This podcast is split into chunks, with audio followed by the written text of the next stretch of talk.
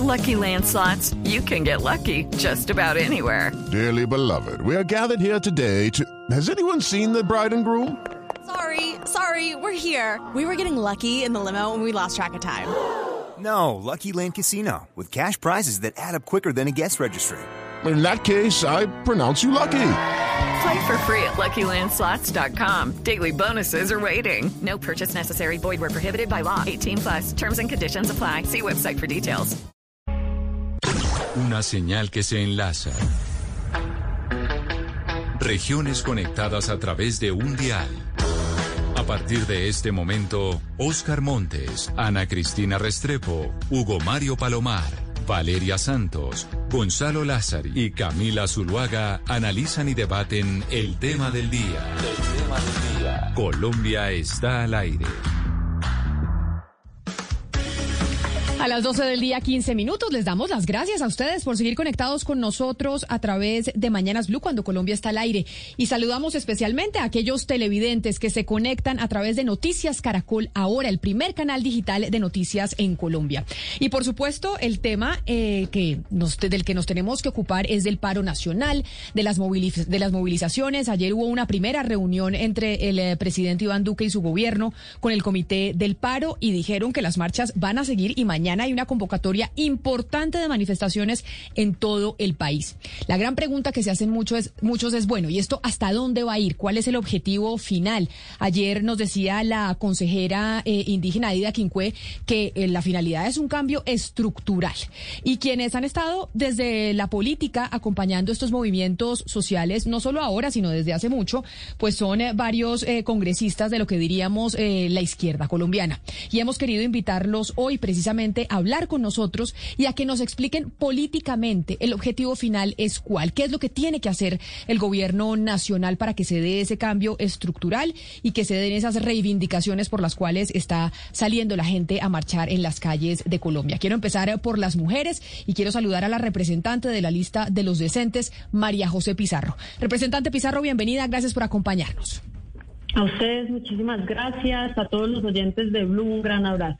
Y empiezo con esa primera pregunta para usted eh, directamente, y es, ¿la finalidad es cuál? Cuando yo le pregunto políticamente, usted como congresista, acompañando estas manifestaciones sociales en las calles del país, entendiendo esa realidad social, cuando decimos necesitamos un cambio estructural, cuando eso dicen quienes están en las calles, ¿cómo se logra ese cambio estructural? ¿Cuál es la finalidad después de estas marchas?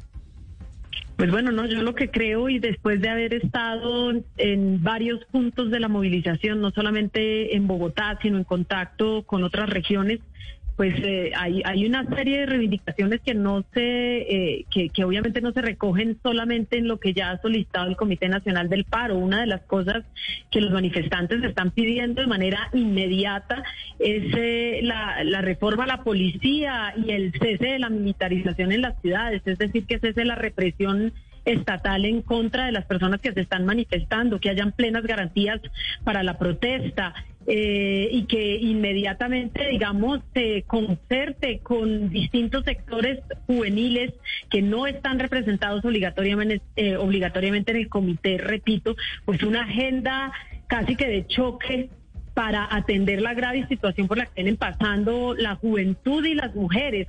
Eh, obviamente que hay discusiones eh, que superan a la juventud. Estamos hablando de los reclamos que ya han hecho, por ejemplo, el sector de camioneros, que son muchos de los que tienen eh, bloqueadas varias de las vías en el país.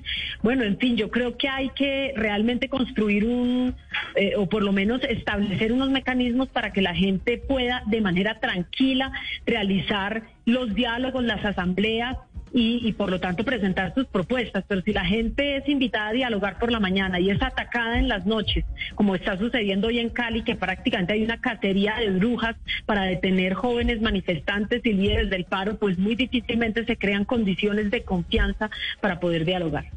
También está con nosotros el senador del Polo Democrático, Iván Cepeda. Senador Cepeda, le doy la bienvenida y le doy la bienvenida preguntándole precisamente a usted que ya está curtido en la política, que sabe cómo son las negociaciones normalmente con el gobierno nacional, sabe que estas transformaciones que solicitan aquellos que están en las calles y que hacen parte de este paro nacional, pues no se dan de un día para otro que esto, estas transformaciones estructurales que están eh, solicitando en las calles son demoradas. Por eso eh, quisiera preguntarle desde la política y desde ese acompañamiento que hacen ustedes a los sectores eh, sociales, ¿qué se necesita para que se levante el paro? Bueno, un saludo muy especial, Camila, a María José, a José Antequera, a quien también veo y a quienes nos escuchan. Bueno, yo creo que hay que aquí eh, distinguir momentos eh, que son diferentes. En primer lugar, es indudable que hay una movilización nacional que tiene múltiples aspectos y que eh, tiene un objetivo político, sin duda. Es decir, aquí hay una saturación, un hastío, eh, una absoluta descrédito del eh, gobierno y también del uribismo como tal. Hay un reclamo ciudadano por un cambio político esencial y eso me parece que es bueno entenderlo. Ese es un nivel y creo que es un nivel que debe irse gestionando por distintas vías, ¿no? Pero, eh, pero senador Cepeda, ahí, el año, el año yo lo voy a interrumpir. Sí, ahí yo lo, yo lo interrumpo porque me parece importante ese punto que usted está diciendo. Acá hay varios aspectos, entonces usted toca el político y el político es que la gente está hastiada del uribismo y esa es una de las de las cosas, de las razones por las cuales están en las calles. Pero la pregunta es, estar hastiado del uribismo y querer ese cambio tiene que darse a través de las marchas y de las manifestaciones. ¿No sería mejor a través de las, de las elecciones del próximo año? Exactamente, ahí voy. Eh, entonces, eso se dará y se dará de una manera política, por supuesto. Para eso hay unos procedimientos que yo creo deben eh, darse en democracia, ojalá con todas las garantías. El gobierno no vaya a negarlo. Pero hay un asunto que también es de hoy y que debe resolverse también y en eso estoy de acuerdo. Uno no puede sentarse a negociar el régimen político en una mesa con el gobierno. Y lo que tiene que ver con esta movilización, si uno le pregunta a muchos sectores que están en la calle hoy qué es lo que se requiere, yo diría que hay una medida muy importante que debe ser asumida por el gobierno y es la de resolver el problema económico-social que tienen las multitudes. Si usted va a esos puntos donde están concentrados los jóvenes en Cali, en Bogotá, y también si le pregunta a muchos de quienes han salido, le van a responder sobre por qué están allí, le van a responder que en su casa hoy hay hambre. Yo hice ese, ese ejercicio, lo hice ayer en Cali con los miembros de la Comisión de Paz le pregunté a los muchachos, bueno, aquí cuál es el asunto. No, es que no tenemos que comer en la casa. Entonces aquí hay un problema que podría resolver el gobierno si quisiera, sin ningún ejercicio de diálogo eh, estrafalario como el que se está proponiendo, de una manera clara y concreta, y es crear una renta básica universal. Lo hemos dicho de todas las maneras posibles desde que comenzó esta crisis quienes representamos a la oposición en el Congreso y les hemos hecho las cuentas al gobierno. Le hemos dicho que es cierto, una renta básica tiene un costo, pero le aseguro y le aseguramos al gobierno que ese costo será infinitamente menor al que se está pagando, bien sea por despilfarro, por pagar otras cosas que en este momento no se deberían estar pagando por parte del Estado o de dineros que se están literalmente despilfarrando. Entonces, si, si se quiere una respuesta hoy, que no quiere decir acabar con este movimiento, este movimiento no lo van a acabar ni siquiera con los métodos criminales que se están usando. Eso es importante que se entienda. Este es un movimiento que tiene mucha, digamos, mucha profundidad en la sociedad colombiana y que no depende ni siquiera para que se sepa de una vez con toda claridad de los movimientos de oposición o de un líder político o una lideresa política. No, aquí hay un sentimiento muy profundo, pero si se quiere ir a la cuestión de cómo se resuelve hoy y el ahora de este paro, yo creo que eso pasa porque el gobierno entienda que tiene que resolver el problema económico esencial hoy y es que la gente se está muriendo y padeciendo hambre física hambre en muchas partes del país. Quiero, eh, senador Cepeda, también saludar a José Antequera, quien es coordinador del Centro de Memoria, Paz y Reconciliación, pero además estuvo en las elecciones pasadas en el movimiento del senador Gustavo Petro en Bogotá. José, bienvenido, gracias por estar con nosotros. Muchas gracias, Camila. Un saludo para ti, un saludo para Iván también y para María José. Yo, eh, escuchando al senador Cepeda cuando dice, este es un movimiento que no se va a acabar ahorita con el levantamiento del paro y con las negociaciones. Este es un movimiento que va mucho más allá. Y ahí entonces entro a preguntarle a usted, también como, como líder juvenil de parte de un sector eh, de izquierda en eh, Colombia, y es la relación directamente política y con miras a las elecciones del próximo año de estas manifestaciones. Porque hay que, dicen es este paro lo que es, es la iniciación de la campaña presidencial del próximo año y de la campaña al Congreso, en donde la gente le está diciendo en las calles al país, aquí queremos un cambio de modelo y un cambio de modelo político, un cambio de modelo económico y aquí estamos manifestándonos para advertir lo que va a pasar el próximo año. ¿Usted lo considera así también? Camila, yo creo que muchos sectores sociales quisieran que fuera así, quisiéramos, quisieran que estuviéramos en el preludio eh, de lo que va a pasar en las próximas elecciones, pero creo que no estamos en esa, en esa situación.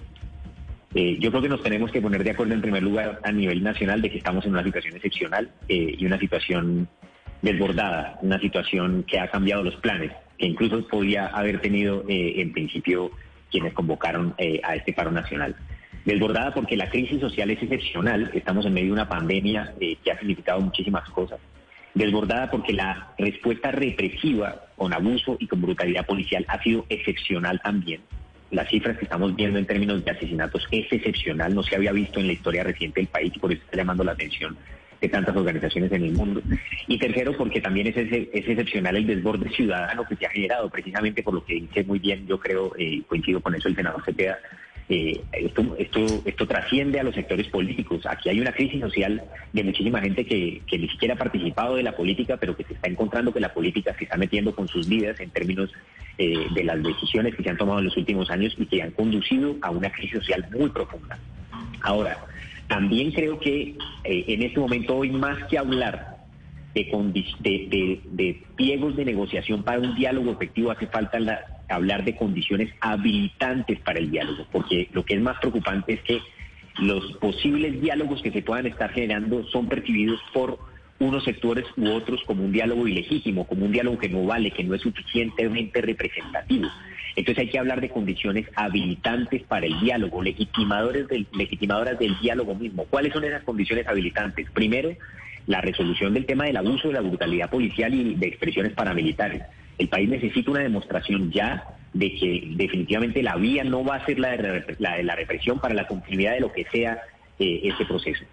Segundo, tiene que efectivamente brindarse una solución ya para la crisis social y también coincido plenamente, esa solución pasa por la renta básica.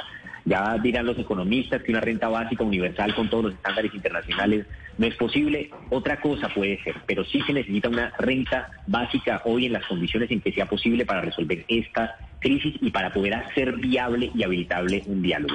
Y tercero, también tienen que facilitarse condiciones para que haya diálogo en esos sectores que se están autoorganizando, convocando, pero que llevan muchos días teniendo que marchar y resistir a la policía y no pueden reunirse y hacer asambleas y poder clarificar sus propios puntos, que seguramente los tienen, pero que necesitan dialogar entre ellos para poder clarificar propuestas y construirse como interlocutores válidos del gobierno en una circunstancia que por supuesto desborda eh, a quienes habían convocado inicialmente este paro, pero que no por eso no significa politización de la juventud, una parte que tiene aspectos, y yo creo, importantes y positivos para la sociedad colombiana. Sí, senador Iván Cepeda, usted estuvo hace algunas horas en Cali y tal vez se dio cuenta de algo. Esta movilización social tiene una característica muy particular y es que no tiene una cabeza visible o una sola cabeza, un solo liderazgo. Cada eh, barrio, cada comuna, cada bloqueo en Cali y en otras ciudades tienen unos representantes distintos, con unas solicitudes distintas. ¿Con quién, así las cosas, con quién debe dialogar entonces el gobierno nacional? Bueno, yo, yo creo que eh, los jóvenes han descubierto que deben organizarse y eso me parece muy importante. Esta idea de que ahí lo que hay son actos eh, de vandalismo o, u organizaciones de terrorismo urbano. Todo eso lo dicen quienes no han ido a hablar con ellos o con ellas en los puntos donde están. Y creo que eso bien, bien debería hacerlo el presidente. El presidente debería hacer ese diálogo, ese ejercicio. En vez de estar perdiendo el tiempo en otras cosas, debería concentrarse en qué es lo que está pasando en el país. Y basta con ir a esos puntos para entenderlo. No se requiere un gran análisis eh, de fondo para, para saber qué quieren esos jóvenes. ¿no? Y parte de eso es lo que estamos aquí señalando. Entonces, sí, puede ser que haya que hacer un ejercicio de poder eh, designar unas vocerías, eh, que ellos además las tienen. En cada lugar hay, hay dirigentes de esos, de, de esos sectores juveniles y son personas que eh, hablan con propiedad de muchos asuntos, no, no son personas desorientadas, desubicadas. Eh, así que creo que bien valdría la pena escucharlos. ¿no? no creo que el problema sea que eso es tan difuso, tan disipado que no se puede tener una interlocución. Yo lo que creo más bien, donde ubico el problema es que el presidente no tiene voluntad de dialogar realmente. Ese sí es el problema. Y eso lo vimos ayer en ese nuevo ejercicio absolutamente retórico, demagógico, que hizo con el Comité del Paro. Una gran eh, eh, explicación de por qué eh, el gobierno cree que dialogar es mejor que negociar. Es decir, un típico ejercicio de conversación nacional, que eso significa hablar mucho para no llegar a ninguna parte. Este problema se podría resolver rápido, si el gobierno lo quiere. Se podría avanzar seriamente pero no veo eso. Veo que se inventan una serie de asuntos para intentar no resolver el problema. Y ahora, ¿por qué no quiere resolver el problema el gobierno? Esa es una buena pregunta. Porque hay que hacer algunos sacrificios. Si se habla de renta básica, aquí habrá que ajustar los cinturones y no como lo tenía previsto la reforma tributaria del lado de los sectores más poderosos. Representante Pizarro, yo quiero preguntarle eh, un poco por la forma, porque creo que todos estamos de acuerdo con el fondo, creo que se necesitan unos cambios, se necesita más justicia, más equidad, más inclusión, eh, se necesita un país con mejores oportunidades, sobre todo para los jóvenes, pero la forma...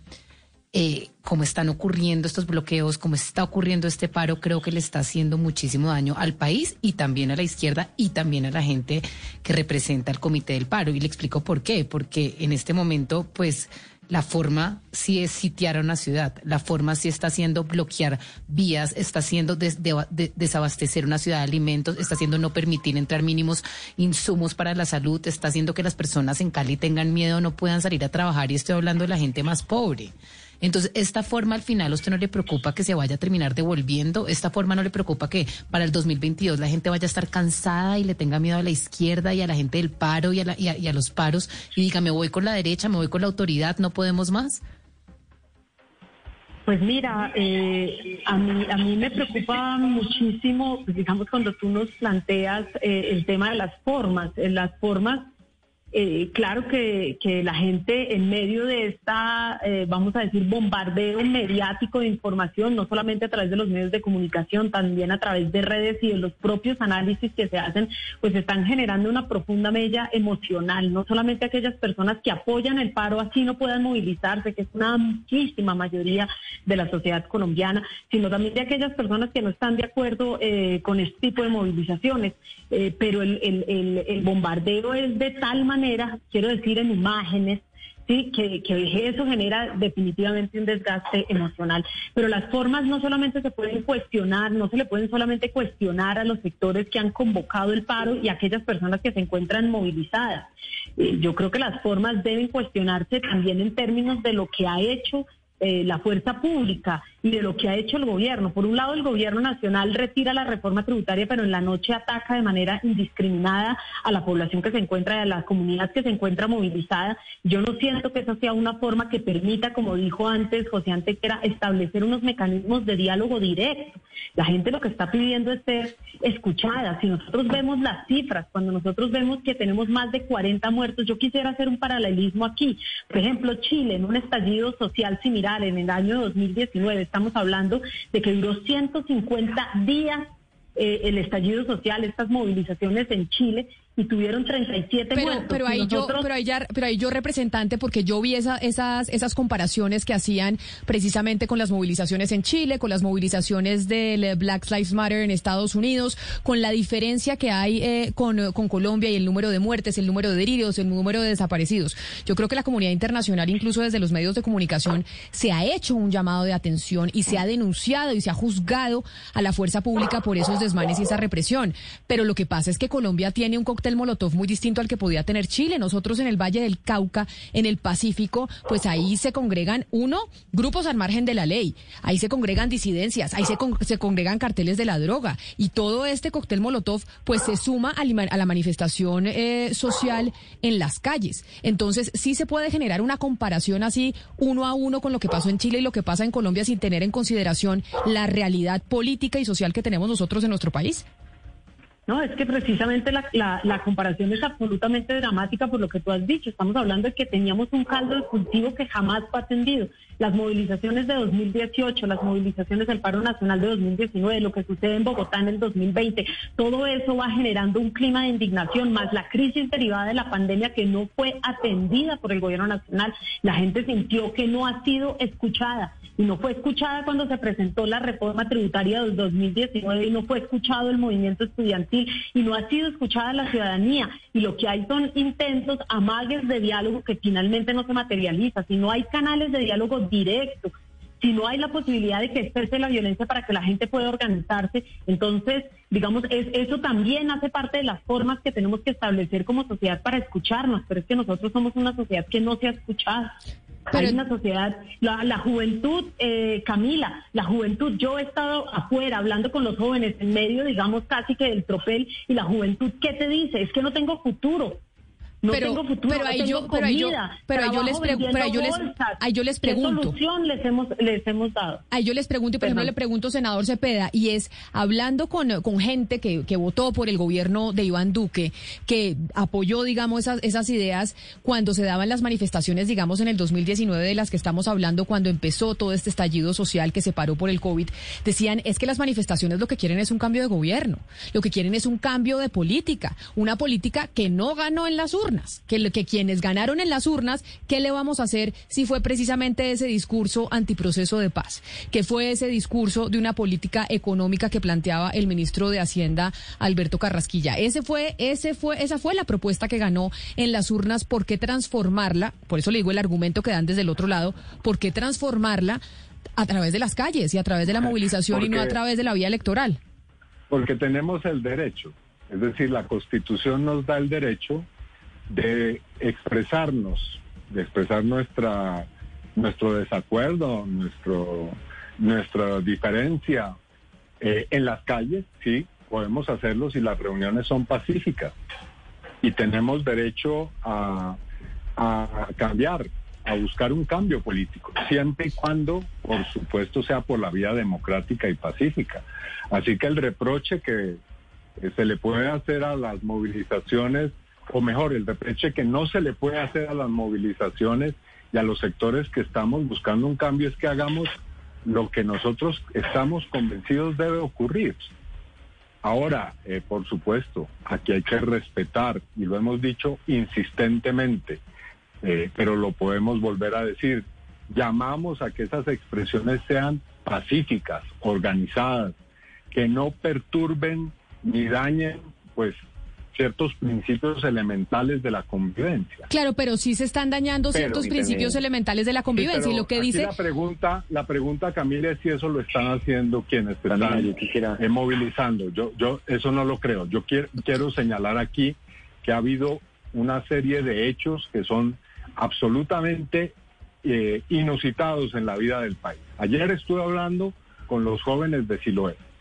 Me dicen que estaban reunidos poniéndole unas velas, una velatón en homenaje a otra víctima de lo que había ocurrido. Llegó la policía coincidencialmente en el momento en que se había ido el fluido de energía eléctrica en el sector y a oscuras le dispararon a la gente y mataron a tres muchachos. Eso no puede ser ni justificado ni explicado de ninguna manera. Aquí se están utilizando métodos de terror contra la población. Y eso tenemos que decirlo claramente.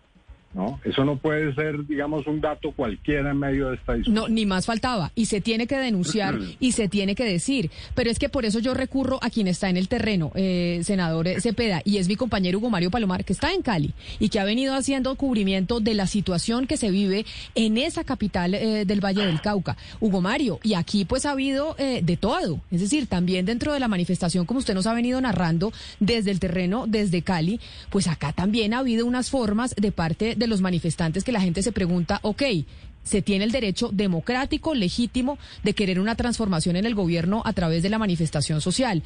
Pero entonces, eh, a través de la extorsión y del bloqueo, pues uno dice, esa es la manera, porque nárrenos usted y díganos lo que, lo que ha venido pasando incluso en las últimas horas en Cali. No, pues... Camila, yo quisiera también comentarte ahorita. Claro que, sí, claro que sí, eh, doctor Antequera. Eh, Hugo Mario. Sí, no, escúcheme, es que, claro, desde el 28 de abril, Camila, la ciudad de Cali ha estado muy agitada. O sea, marchas eh, pacíficas y masivas se han visto en la ciudad, concentraciones masivas y pacíficas en diferentes puntos, pero también una movilización infiltrada por vándalos que han destruido y obviamente las imágenes están allí como evidencia. Han destruido bancos, han destruido comercios, han saqueado supermercados, han destruido casi la mitad de, de, de lo que es la infraestructura del sistema de transporte masivo público de la ciudad, el mío. Entonces, eh, obviamente han sido permeadas esas movilizaciones sociales, lamentablemente, Camila, y lo que pasó el fin de semana, además, pues deja también mucho que desear. Los indígenas del Cauca que se encuentran en Cali enfrentándose a una comunidad que reside en el sur de Cali y que salió, hay que decirlo también, algunas personas con armas a enfrentar a la Guardia Indígena ante la llegada de estas personas allí a sus conjuntos residenciales, eh, cosa que por, por, supuesto no se justifica el uso de las armas y el, y el, uso excesivo de la fuerza. Pero yo sí quiero a propósito de eso preguntarle a, a la a la doctora María pero, José. Pero permítame antes de su pregunta, porque creo que José Ante, que era Hugo Mario, quería hacer un comentario sobre lo que estaba diciendo el senador Cepeda. Adelante, José. No, yo quisiera unir a, a, las dos cosas que tú estás preguntando en este momento, que es sobre el carácter político de esta movilización y sobre las formas. Primero sobre las formas. Yo comparto una cosa que ha afirmado la alcaldesa Claudia López que me parece muy importante. Y es que entre más tiempo discutamos sobre las formas y en ese sentido le demos menos espacio a la discusión sobre el fondo de esta situación, la situación tiende a prolongar. Y el hecho de que las circunstancias estructurales de esta movilización, de lo que está ocurriendo en el país, sean tan críticas, estén atravesadas por la crisis social, por la pandemia, etcétera, hace que esa prolongación no signifique ni la posibilidad de que esto se vaya a desgastar, ni la posibilidad de que esto eh, vaya a significar mayores probabilidades para que simplemente tenga que el gobierno responder a las reivindicaciones del movimiento social. La posibilidad de que esto se prolongue significa la posibilidad, el riesgo más grande de que esto se degrade en la forma. Es decir, seguir discutiendo sobre las formas y no sobre el fondo significa la posibilidad de que se continúen degradando las formas. Entonces nos vamos a seguir haciendo una certificación, nos vamos a seguir haciendo una constancia histórica de que sí, de que hay formas de muchísimos lugares que están siendo repudiables. Pero esa discusión sobre las formas es precisamente lo que va a hacer que esta situación se prolongue y se degrade. En segundo lugar, sobre el carácter eh, político también que tiene esta, esta movilización. A mí me parece que es muy lamentable que se esté respondiendo a esta circunstancia en la que estamos, pensando que, de nuevo, no solo es el preludio de lo que va a pasar en la selección, que además tiene un comando definido en un candidato o en un sector particular y entonces están las teorías de la revolución molecular disipada que tendría un comité central que dirige todo lo que está ocurriendo, sino que además podría ser, significar no solo eh, la amenaza electoral, sino incluso una amenaza en términos insurreccionales. Esa paranoia, que es lo que ha significado que en Colombia durante los últimos años se haga política con el fantasma del castrochavismo, es una paranoia que opera, que está operando en la sociedad colombiana ahora, que está significando el hecho de que cuando circulan las imágenes de gente metiéndose a, lo, a los eh, conjuntos de la minga entrando a un conjunto residencial en Cali, ahí y por esa paranoia del castrochavismo que se ha sembrado, se elimina el contexto, se elimina la clarificación, se elimina, la razón y aparece el fantasma de la fantasía del castrochavismo que se ha, eh, que ha hecho política en este país durante tanto tiempo. Y yo le quiero enviar un mensaje, si me permiten, a tanta gente que puede estar participando de eso, a que por favor eliminemos la paranoia, a que por favor entendamos que aquí tenemos una crisis social que esto no es una revolución molecular disipada, comandada por quienes están interesados electoralmente en ganar las próximas elecciones, que esto no es tampoco un levantamiento insurreccional castrochavista, esto es una crisis social y si no se resuelve ya de fondo, con eso que nosotros, eh, con eso que planteo yo y que muchos sectores vienen planteando como condiciones habilitantes del diálogo, como temas a dialogar y a discutir, efectivamente esto se puede degradar. Claro. Y esa degradación no le conviene a nadie. Claro, lo que pasa es que cuando uno no ha vivido en Venezuela como este servidor, uno se da cuenta que lo que pasó y lo que está pasando en Cali es el reflejo de lo que se vivió y se ha vivido en el país vecino. Gente metiéndose en los Perdóname, edificios. perdóname, no, sé con quién, no sé con quién estoy hablando. Yo he estado Habla en con- Venezuela, tengo ah. familia en Venezuela. Sí. Conozco muy bien la circunstancia y precisamente por eso te estoy diciendo, porque lo que se está viviendo en Cali, yo lo afirmo aquí frente a ustedes, no me parece que sea de ninguna manera una réplica de las circunstancias de lo que ha pasado en Venezuela en el último tiempo. Me parece que la repetición de lo que estamos de que lo que estamos viviendo en Colombia es la realización de la amenaza del castrochavismo en nuestro país evade la discusión sobre una crisis social real. Y esa evasión de la crisis social real aumenta ver, las ver, formas represivas. Y el Claro, aumento pero de las ver, formas usted- represivas sí. significa crisis de violación de derechos humanos que estamos viviendo nosotros en este momento en el país. Y eso no yo le respeto su opinión, yo, yo, yo, yo le respeto su opinión, pero usted no es venezolano. Yo sí lo soy y tuve que emigrar de mi país. Y le puedo decir de alguna otra manera, aunque usted ponga esa cara en cámaras, que la situación que se vivió en Cali se vivió en Venezuela también con los círculos No, no, no, bolivarianos. Esto en me- su pero lo que tú estás afirmando, porque, perdóname, porque para lo que tú estás diciendo no hace falta ser venezolano, ni colombiano, ni boliviano. Lo que tú estás afirmando es que lo que está pasando en Cali es lo mismo que pasó en Venezuela, es decir, que las circunstancias están guiadas por eh, Bueno. un partido como... Es, es decir, para eso no se necesita nacionalidad. Tú estás afirmando O eso, sea- si tú estás afirmando eso, estás diciendo que la reacción es represiva, es justificada porque efectivamente en, Vene- en lo que hay en Cali es una amenaza castrochavista y yo te estoy diciendo, hey, por favor no pensemos así. Porque ese pensamiento así es el que está produciendo esa clase de reacción y esa clase de, de pensamiento y de habilitación y de justificación de la reacción represiva. Y para Bueno, eso no lamentablemente no- venezolano ni colombiano. Bueno, si usted lo dice, yo le respeto. Eh, por eso yo no trato de opinar mucho en temas colombianos, eh, porque no vivo Pero en estás Colombia. opinando sobre Pero Colombia, vi- estás opinando sobre Cali. Estás diciendo que lo Porque que está lo viví. en Cali No, no, es la situación porque lo de vi- Venezuela. No, porque lo viví, porque algunos de, algunos de los momentos que se vivieron de en Cali, no, no, pero es que algunos de los, que- los momentos que se vivieron en Cali se vivieron en Venezuela con los círculos bolivarianos, y eso está claro, y puedo Pero mostrarle videos sin ningún que- problema. Tú estás diciendo que lo que está pasando, por ejemplo, con la minga es lo de los círculos bolivarianos. Pero, y, a ver, meterse en conjuntos residenciales Camila. privados, ¿no le parece, a usted no le parece que es... Yo también pido la palabra. A, ver, le- yo le doy la palabra a mis otros compañeros. a ver, representante, representante. Pizarro, adelante.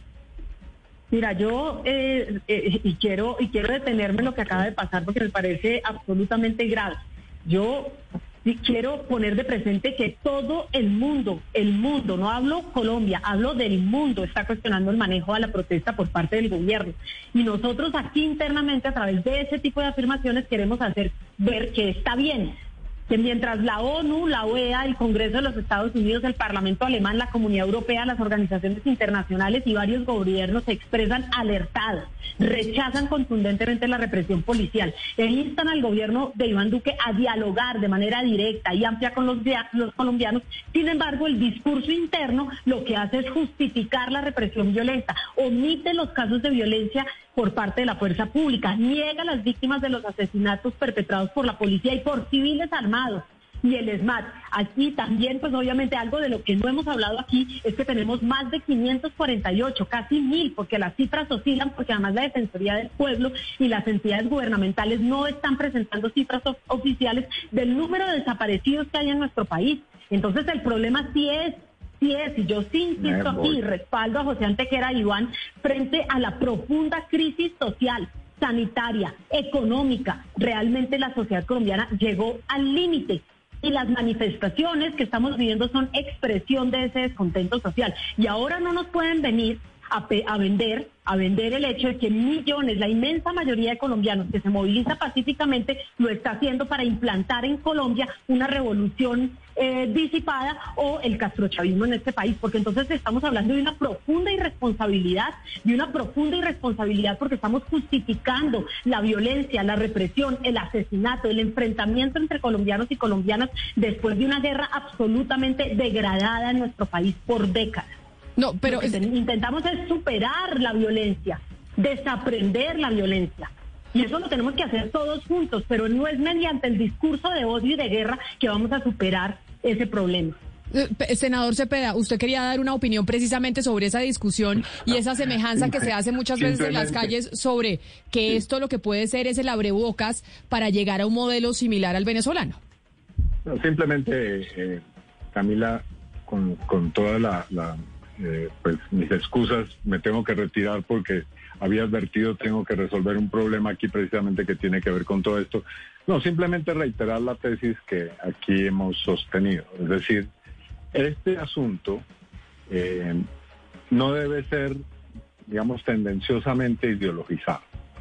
Aquí tenemos un problema muy claro que se resuelve, la, la fórmula ya está inventada, lo hemos dicho al gobierno, cómo se resuelve y de dónde pueden salir los recursos para resolverlo, por lo menos, digamos, en este momento tan duro de la crisis. Podemos discutir de otros asuntos, si el gobierno quiere convertir este asunto en una derrota de ese movimiento social y aplastarlo con métodos violentos, pues bueno, esa es una posibilidad, pero que va a traer seguramente gravísimas consecuencias para el país. Así que un llamado muy respetuoso al gobierno, al presidente, incluso al, eh, a quien también tiene una gran influencia sobre el mismo gobierno, al uribismo, para que de una manera racional se aboque este asunto y se le dé respuesta como debe ser, con una salida que a mi modo de ver es sensata y que ya la hemos expuesto aquí, me disculpan tener que retirarme. No se preocupe, senador Cepeda. Usted mil gracias por,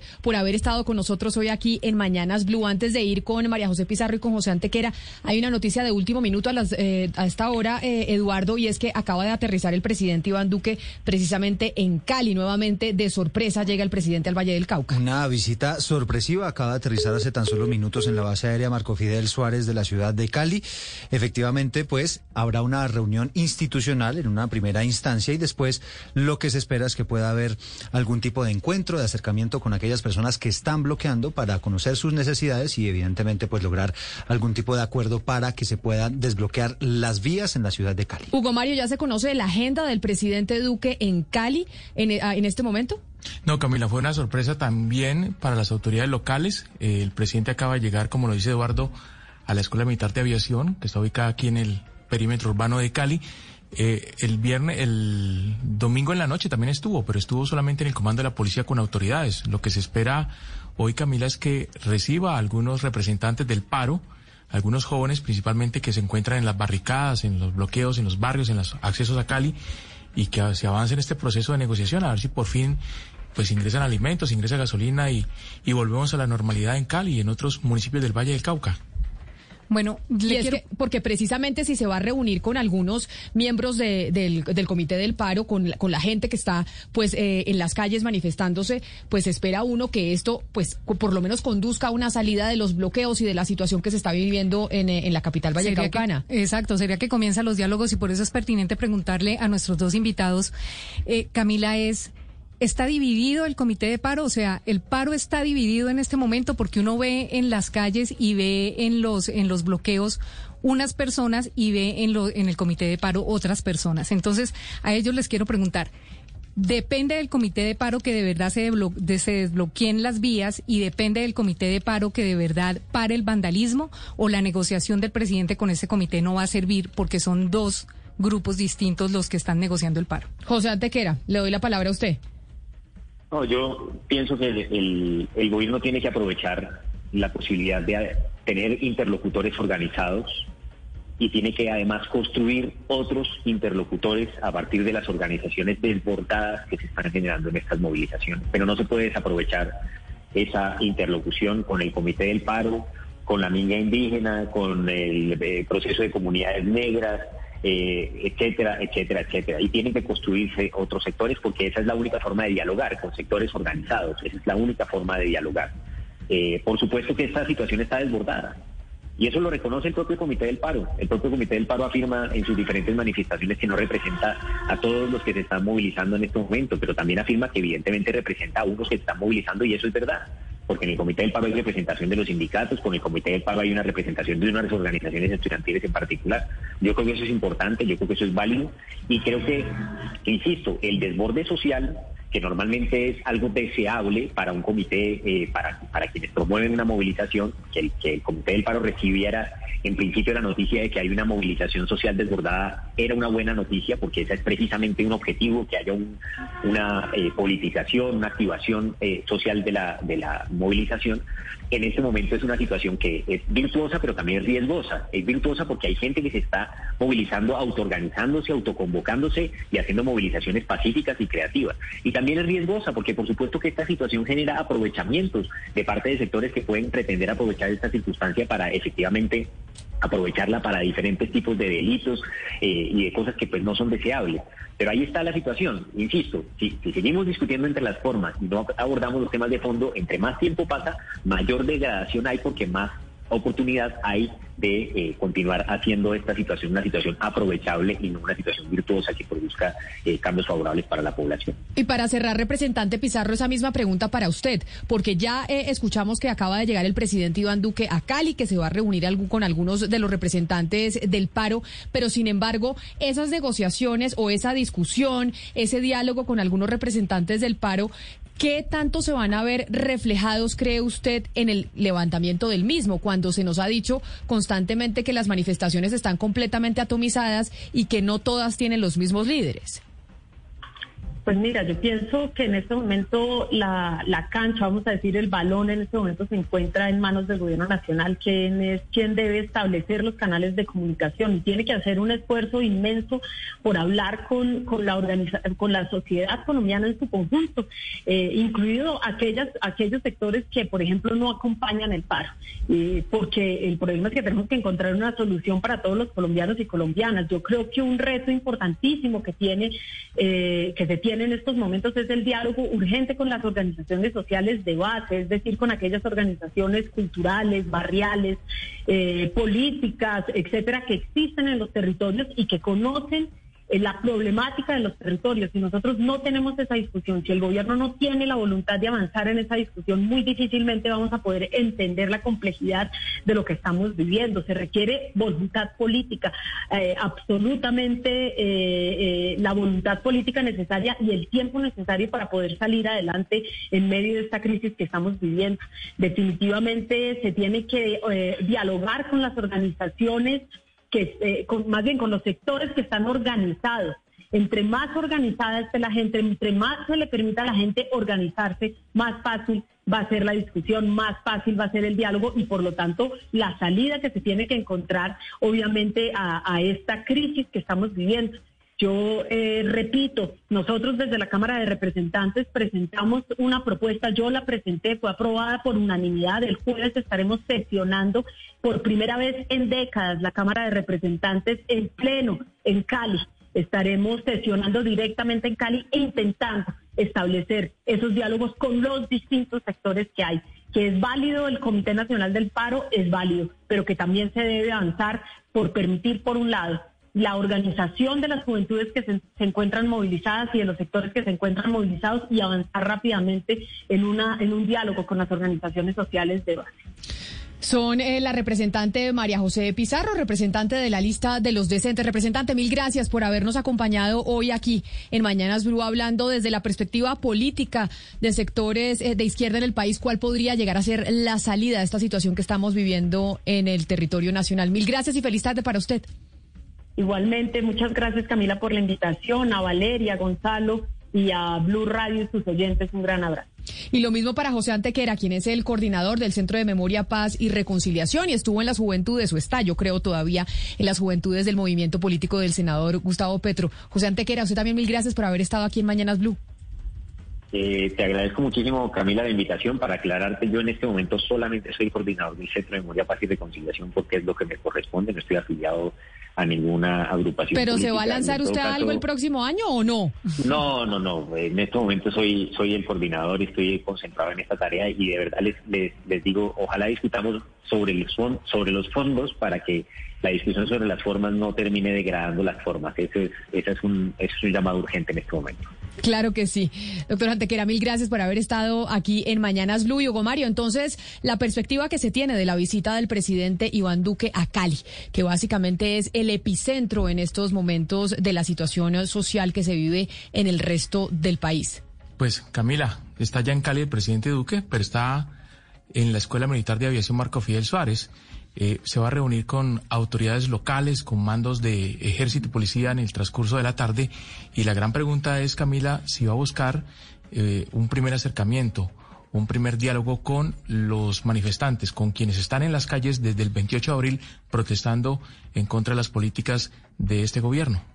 Pues se sigue desarrollando poco a poco la agenda del presidente Duque. Vamos a ver qué pasa con los acercamientos que son necesarios con aquellas personas que están en las calles y que principalmente están en la capital del Valle del Cauca. Son las 12 del día, 57, 59 minutos. Así llegamos nosotros al final de Mañanas Blue cuando Colombia está al aire. Hacemos una pausa y sigan ustedes informándose con nuestros compañeros de Meridiano aquí en Blue Radio. Judy was boring. Hello. Then Judy discovered ChumbaCasino.com. It's my little escape. Now Judy's the life of the party. Oh, baby, Mama's bringing home the bacon. Whoa, take it easy, Judy. The Chumba life is for everybody. So go to ChumbaCasino.com and play over 100 casino style games. Join today and play for free for your chance to redeem some serious prizes.